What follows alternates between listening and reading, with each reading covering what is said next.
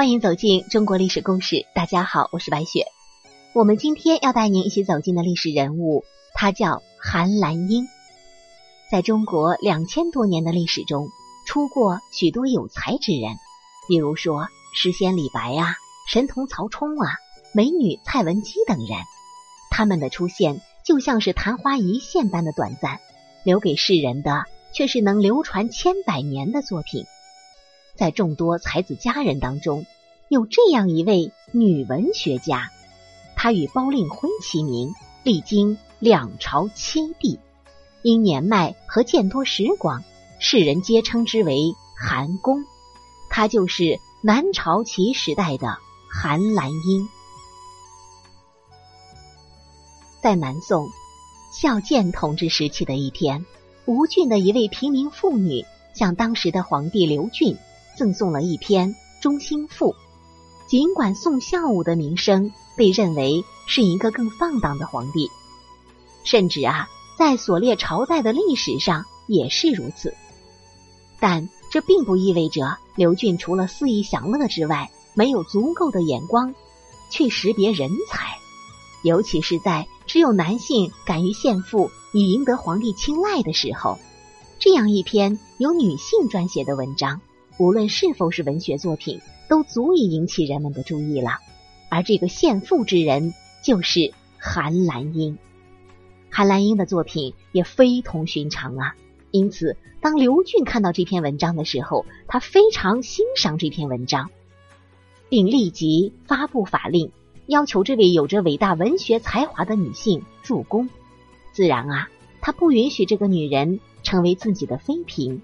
在刘俊的美学观点中，这样的女人是不应该做老婆的，而是应该让她去后宫提高所有人的文学素养。我们看看啊，这个皇帝其实也蛮有意思的。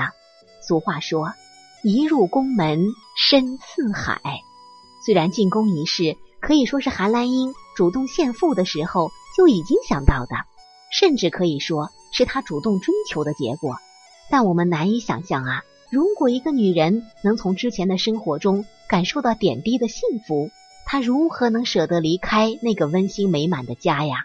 又怎么会有这份毅然决然的勇气，彻底离开家人，只身入宫呢？更何况，她不是去当妃子，而是去做女官。而彼时的韩兰英固然如愿以偿了，但她并不完全清楚刘俊的这份诏书。将会如何改变他的命运？而日后无论朝代怎样变迁，龙椅上的皇帝如何换人，他都将如同那颗亘古直指北方、永不改变的星星一样，就此栖身在这座皇宫里，再也无法离开。而这个慧眼识英才的刘俊，在和太后传出丑身外闻之后，驾崩了。紧接着继位的是狂悖无道的前废帝刘子玉，外加历史上以荒唐出了名的山阴公主刘楚玉。再接下来是昏庸好猜忌的明帝刘裕，凶狠残暴的后废帝刘裕。这两个刘裕啊，不是同一个人。之后呢，还有傀儡顺帝刘准。南朝宋灭亡之后，则是更加风雨飘摇的南朝齐。天安淮河以南的几个割据小王朝，跟比赛似的，一个比一个短命；而比王朝更短命的，恐怕只有这些一个赛一个的昏君了。那么，在这接连的变幻之中，韩兰英又如何了呢？她好在呀，是一个颇有阅历的妇人，所以尽管在长达三十多年的时间里，身处这样一个恶劣的宫廷环境。他依旧能够成功的保全自己，甚至还在慢慢的提升着自己在后宫的地位。宋明帝刘裕时，韩兰英正是在后宫拥有一席之地，虽然只是含糊其辞的一句“用为宫中直僚”，但是对于韩兰英来说，这是一个好兆头，那是他平步青云的开端。齐武帝萧泽时。韩兰英被任命为博士，虽然是一位只能对后宫授学的内博士，而且也没有明确的品级可言。但至此，韩兰英也算得上是古往今来后宫当中第一位女博士了。随着皇帝逐渐重视的态度与韩兰英日渐增长的年岁，宫里的人愈发敬重这位上了年纪而又颇有学识的女人，大家一律尊称她为韩宫。玉灵王萧昭业在位的时候，韩兰英终于有了在后宫的正式品级，一个二品的司仪。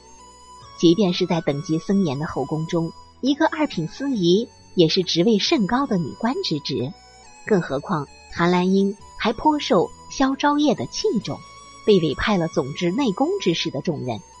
而这个时候，后宫当中正好有一个严氏女，身世颇为可怜，嫁的丈夫是个嗜酒之人，她的父母心有不甘，索性强行带走了她，并把她送进宫里。这位严氏女的遭遇，一时间。惹得在座众人唏嘘不已，就连萧昭业都忍不住让一旁的韩公为之赋诗。文思敏捷的韩兰英不过一沉思的时间，一首五言诗便脱口而出：“丝竹犹在玉，愁人独向雨。气质将已矣，谁怜微薄躯？”萧昭业固然算不上是一个多好的皇帝。但怜悯之心还是有的，所以在听了韩兰英作的诗后，十分的感慨，当即决定将严氏女放出宫去，准许他回到自己的家里。这个事情啊，自然流传成为一段佳话。只是不知道韩兰英在为这位严氏女作诗的时候，又是否有过那么一瞬间，也为自己的身世感怀过呢？严氏女的悲惨遭遇，尚且还得到众人的同情与皇帝的恩赦，而当年的她究竟是为了什么献父进宫？为了什么如此毅然的与家人诀别？又有谁来怜惜她这具微薄的身躯呢？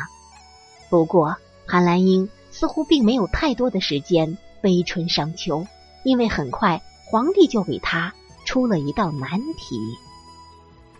尽管名气远远不如上官婉儿这种弄权的后宫才女，但不可否认的是，说到女性以才学影响后宫的第一人，韩兰英绝对是当之无愧。虽然这种头衔并非出自韩兰英的本意，毕竟啊，不同于野心勃勃、积极参与朝政的上官婉儿，韩兰英入宫三十多年，一直如履薄冰。若非是晚年迫于无奈，恐怕终其一生，他都不会与前朝政治有半点瓜葛。身为后宫的内博士与司仪，平日里教后宫中人一些简单的书学，闲暇时与皇帝谈天说地一番。韩兰英从容应对，自然是不在话下。可是这并不代表着他在后宫里的生活一直都能如此的舒坦与顺遂。尤其是当他所侍奉的陛下并不是一个实权的皇帝，而是另有一位位高权重的宗室亲王把持朝政的时候，皇帝萧昭业在位不到一年，他与尚书令萧鸾的斗法人尽皆知，而情势也几乎是一边倒。萧昭业所仰赖的心腹大臣们，不是被杀，就是不堪文笔之用。令韩兰英一个内博士兼后宫司仪的女人来写废黜尚书令萧鸾的诏书，而这也是萧昭业万般无奈之下的举动。但同时，这也为韩兰英的命运埋下了伏笔。如果可以选择，以韩兰英身处后宫几十年的经历，她是不愿意参与到这种政治斗争里的。但是。数十年经营在这种复杂的后宫环境里，历经两朝九帝、皇权变迁的韩兰英，又如何不知自己所拥有的一切身份与地位，不过是皇帝的一句话而已？有了皇帝的欢心，上至后宫嫔妃，下至公主驸马，都要尊称他一声韩公。而一旦违逆了皇帝的圣意，一卷草席，也许就是他的最终归宿。所以。面对这场君臣之间的斗法，除了遵从皇帝陛下的意志之外，韩兰英别无选择。在萧昭业殷切的注视中，不得不执笔而书的韩兰英，有着怎样复杂与忐忑的心情，几乎可以想见。而这次铤而走险的结局，最终也未能如萧昭业与韩兰英所愿。替萧昭业写过废黜萧鸾的诏书之后，萧昭业的结局是被萧鸾所杀。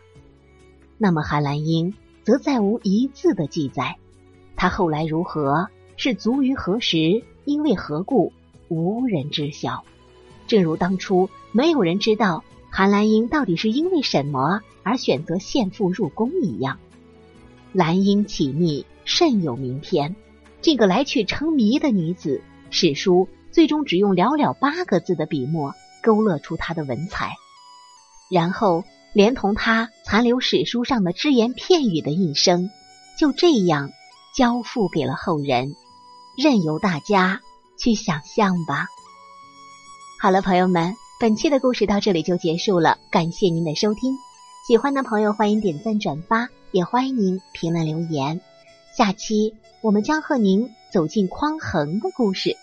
匡衡这个名字是不是很熟悉呀？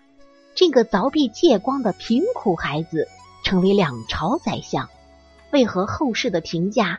却特别的低呢，这中间究竟发生了什么样让历史记住的故事呢？我是白雪，下期再见。